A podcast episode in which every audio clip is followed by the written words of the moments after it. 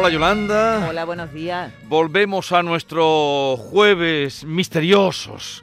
Y hoy vamos a hablar sobre, bueno, vamos a hablar, vamos a aprender o vamos a saber con Javier Pérez Campos sobre los ovnis en Andalucía. Javier Pérez Campos, buenos días. Hola Jesús Yolanda, buenos días, ¿cómo buenos estáis? Días, buenos días. Pues sorprendido de que Andalucía haya tanto, tanto misterio en, en- en este sentido, ¿no? Porque estaba, estaba ojeando lo que nos vas a contar y hay que ver la cantidad de avistamientos y de cosas desconocidas que se han visto en este, en este sentido. Sí, quizás porque tenéis unos cielos en general muy despejados, em, el clima también alienta, ¿no? Y ayuda a mirar al cielo, y, es habitual que, que Andalucía aparezca en los diferentes documentos, papeles, informaciones sobre la ufología en España como uno de los lugares más señalados donde se han producido mayor número de casos y sobre todo donde el tipo de casos son especialmente llamativos. Sí. O sea que es un escenario a tener en cuenta en eh, la ufología mundial. Avistamientos de ovnis, supuestas abducciones, ataques provocados por luces de origen desconocido. Todo eso, de todo eso mm, se habla, se escribe eh, que ha ocurrido en Andalucía.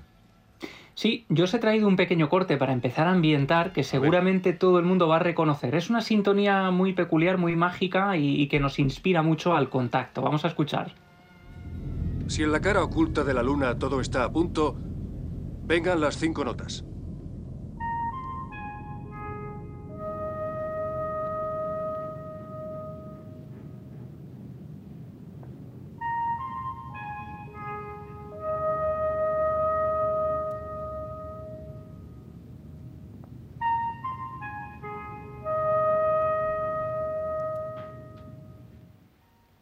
Cuéntanos.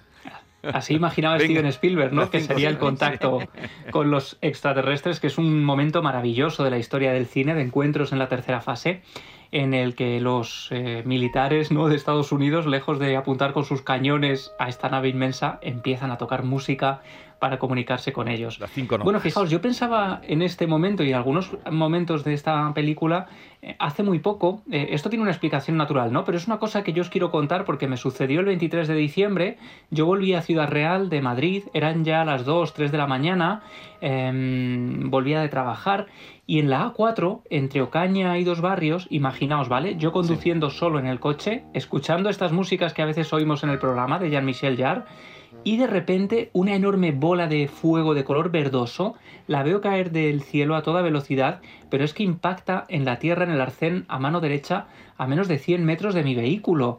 Eh, se ilumina todo de color verde, como si fuera de otro planeta, algo que cae ahí a escasos metros de mí. Claro, yo inmediatamente, el instinto investigador, ¿no? Sí. Empiezo a buscar algún desvío, algo para girar a la derecha y buscar en la zona donde ha caído eso, Sí, porque pero es todo un arcén cualquier cerrado. persona, cualquier persona normal diría, uy, qué susto, y él no, él se va a Claro, buscarlo. conociendo a Javier y su trayectoria. Claro, claro, yo intenté buscarlo porque es que imaginaos, estábamos antes de la noche de- del 24 de diciembre, ¿no? Eh, era como un árbol de Navidad verdoso cayendo ahí, la estrella de Belén, ¿no? Mi mente ahí elucubrando qué sería esto. Evidentemente se debió tratar de un bólido, pero que cayó mm, con mucha fuerza.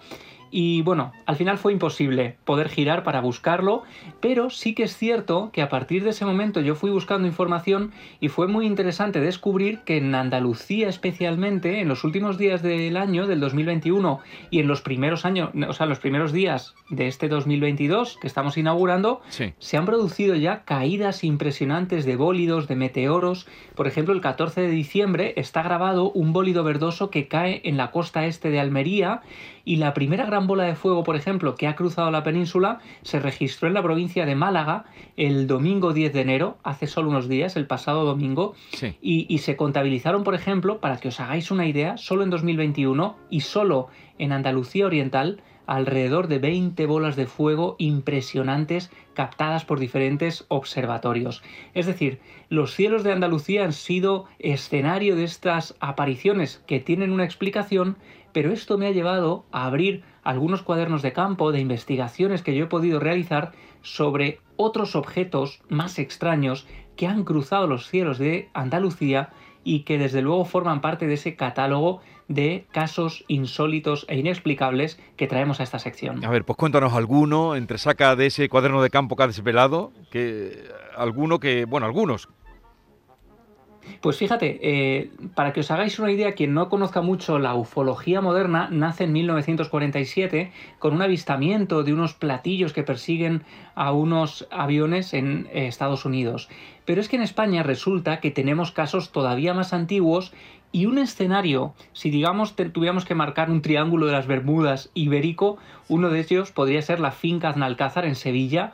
Eh, en el año 1935, un hombre llamado Manuel Mora eh, está circulando junto a su caballo en esta finca cuando de repente un enorme objeto redondo se planta encima de él a unos 200 metros de altura, muy cerca, y ve como este objeto extraño empieza a acercarse a tierra, llega a, a tomar tierra en un momento determinado y de él ve descender dos seres vestidos con unos trajes oscuros y brillantes, y esto hace que el agricultor, claro, un hombre de campo que nunca había visto algo de este tipo, eh, claro, vaya aterrorizado a lomos de su caballo, ¿no? Él sube a su caballo, sale huyendo de este lugar y sin saber qué sería este objeto. Pero claro, hablamos de 1935, cuando todavía las películas de ciencia ficción, las novelas de ficción de este tipo, eh, quedaban muy lejos, ¿no? Es decir, era muy difícil pensar que alguien estaba obsesionado con estos temas y fue una alucinación. Pero ese testimonio, por ejemplo, ¿dónde quedó registrado? ¿A quién lo contó?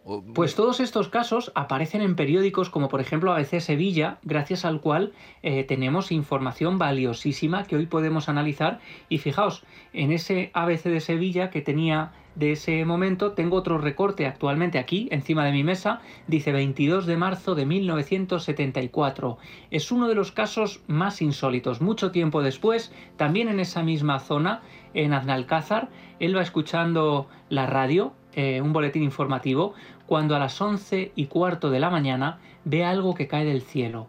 En un primer momento él piensa que se trata de un avión. Es la misma escena que me sucede a mí, ¿no? Algo que cae del cielo. Él sí consigue bajar del coche, deja el motor en marcha, corre hacia el lugar donde ha caído ese objeto y lo que descubre es una especie de nave que ha aterrizado totalmente metálica, con una forma nada usual, nada típica, redonda, y lo que él descubre es que de pronto de unos matorrales muy cerca de la nave, que ha aterrizado a escasos metros de él, surgen otros tres objetos volantes de tamaño más reducido. Él los describe con la forma de un hongo, ¿no? Como una especie de seta de gran tamaño que empiezan a perseguirlo a gran velocidad.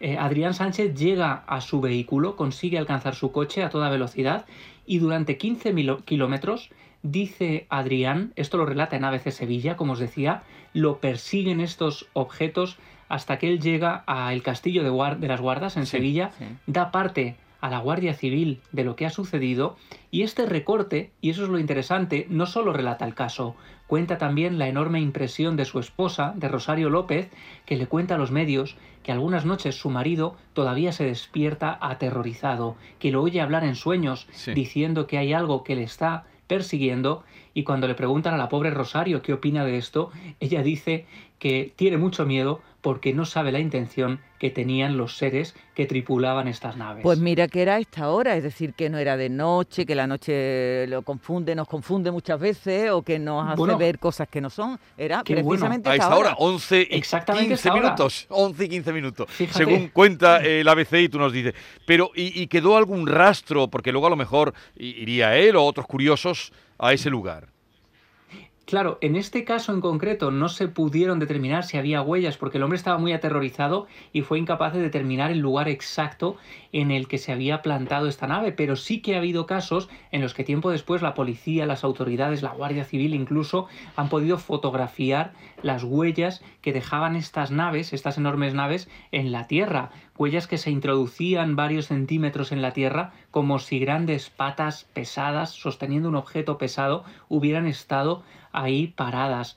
Y es más, hablábamos de testigos de todo tipo. Algunos de estos testigos fueron un grupo de soldados durante la guerra civil eh, en el Peñón de la Mata que observan un objeto metálico similar a una rueda de carro. Lo interesante es cómo cada, cada uno, dependiendo de la época, utiliza un símil eh, lo más parecido posible, ¿no?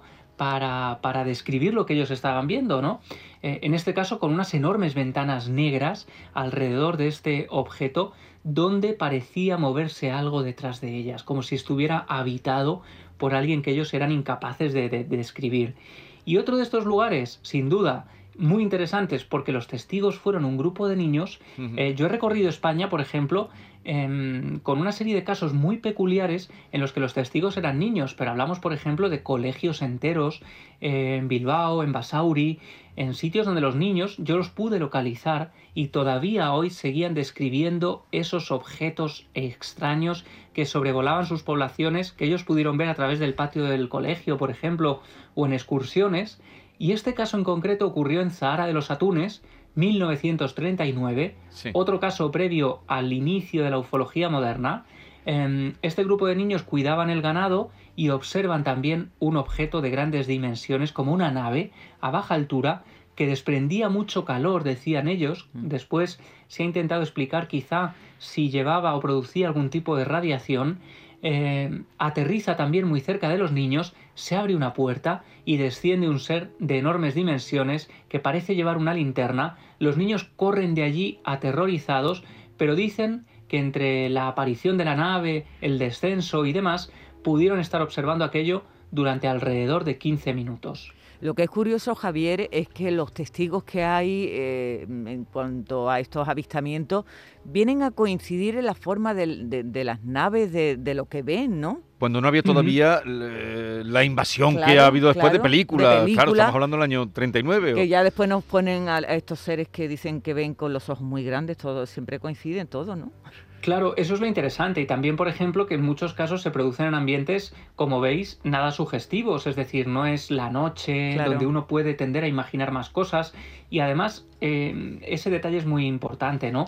Como decía, no había películas, no había series. Actualmente vemos todo tipo de naves, vemos todo tipo de objetos, pero las descripciones son muy similares, hmm. efectivamente. Y también el modo de actuar de muchos adultos, porque en los casos en los que los niños eran testigos de estas apariciones, yo he podido recoger de la propia voz de estos niños hoy adultos, como muchos adultos después les llegaban y les decían, oye, mejor no habléis de esto, esto no se puede contar, seguro que lo habéis imaginado, lo habéis soñado. Y, hablaba Jesús, por ejemplo, al inicio de la sección, de luces que atacan a los testigos. Bueno, de esto un día os puedo hablar con detalle. Hay un libro impresionante de un compañero mío, que es Pablo Villarrubia, que se llamó Las luces de la muerte. Él hizo una investigación profusa a lo largo de todo el mundo de luces que han llegado a provocar quemaduras, eh, que hicieron que se desprendiera la piel de los testigos. El caso de Joao Prestes, por ejemplo, en Brasil, en Arasarihuama él pudo localizar a familiares de Joao Prestes. Es un caso terrorífico y en menor medida en Sevilla ocurrió algo también muy parecido, en Benacazón concretamente. Es un caso muy conocido porque un joven llamado Miguel Ángel va em, a casa caminando desde Sanlúcar la Mayor. En este caso son las 12 de la noche y él contaba que un objeto luminoso desciende a toda velocidad desde el cielo, se posa a escasos metros de él. En este caso no hablamos de naves, hablamos de, una, de un objeto luminoso, de una luz que desprende también cierto calor. Eh, luego dice que de esa luz que va agrandándose descienden dos hombres con unos monos metálicos y entonces el objeto se posa sobre él y le quema la piel haciéndole perder el conocimiento. Lo siguiente que recuerda el testigo es estar en la puerta de su casa, tener quemaduras en la piel y gritar cierra la puerta, cierra la puerta, que entra la estrella. Em, este hombre fue llevado al Hospital San Lázaro en Sevilla, llega a cursar una denuncia en el juzgado número 6 y sí que es cierto que en este caso después hubo cierta polémica porque la familia pensaba que algo debía haber sucedido, algo físico, eran incapaces de creer en la hipótesis del ovni y ahí quedó el misterio de uno de esos casos de ataques luminosos, pero que desde luego no es el único del mundo. Ataques luminosos. ¿Y, este caso de Benacazón, entre Sanlúcar la Mayor y Benacazón, cuándo ocurrió?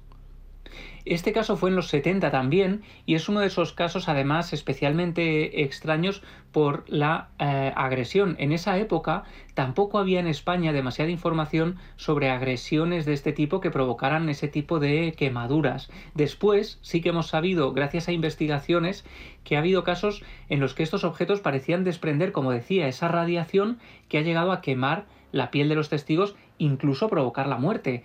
Em, algún día, si os interesan los casos más extremos, más eh, desagradables, incluso a veces por las descripciones médicas, hay autopsias que describen la muerte de muchos testigos después de exponerse a estas luminarias que, claro, han dado lugar a hipótesis de todo tipo, desde objetos de otro mundo ¿no? que han atacado hasta experimentos secretos de diferentes países con radiación, con armamento secreto, que han podido provocar estas muertes. Pero desde luego entran dentro de los casos de objetos luminosos, de objetos voladores no identificados, porque lo que veían los testigos, los testigos eran esas luces que se acercaban a ellos de manera agresiva. ¿Y, no conocen ningún caso que te hayan contado de algún, algún testimonio de alguien que haya sido abducido? Sí, sí, sí, claro, claro. Tenemos casos de abducciones. En, en, Andalucía, de hecho, hay uno muy impactante de una joven, si queréis lo cuento otro día, en Málaga, una joven que eh, desaparece durante dos días, aparece al tercer día cerca de una zona montañosa, en la sierra, la familia le pregunta qué ha sucedido y la niña lo único que describe es que horas antes de perder el conocimiento, una luz se acercó a ella, una luz con una potencia fulgurante, una potencia muy brutal, se acerca a escasos metros, ella pierde el conocimiento, sí que recuerda estar en un lugar con una, un color blanco muy destellante, digamos, y lo siguiente que recuerda es despertar cuando la encuentran ya las autoridades en perfecto estado, en perfectas condiciones, como si hubiera sido alimentada, como si le hubieran dado de beber. No es, digamos, el estado en el que uno espera encontrar a una niña que ha estado tres días perdida en la sierra, ¿no? Este sería uno de ellos. Yo llegué a localizarla. Ella recuerda la historia a la perfección, pero hoy en día dice que prefiere no hablar de todo esto porque mucha gente eh, la tomó por loca e incluso se rieron de ella en el colegio. Y, le haría eh, pasarlo mal. Bien, si algún caso conocen, eh, en el transcurso de la charla con Javier me ha llegado aquí, te mandaré unas imágenes de, una, en fin, me llega por una amiga desde su terraza que ve también una cosa rara que te voy a mandar. Pero en fin, esto quiere decir que cualquier cosa que quieran enviarle o alguna experiencia en el tema de avistamiento de ovnis, que es el tema que hemos tratado hoy, en el 679 40 200 pueden dejarnos su comentario que, se, lo haremos, llegar. a Javier Pérez Campos o a través de arroba Javi Pérez Campos también pueden comunicar. Y, ya él irá dándole salida a lo que ustedes nos, vayan contando. Si alguna experiencia tienen de ovni, avistamientos, esas luces eh, asesinas o, o, perseguidoras, eh, nos lo cuentan.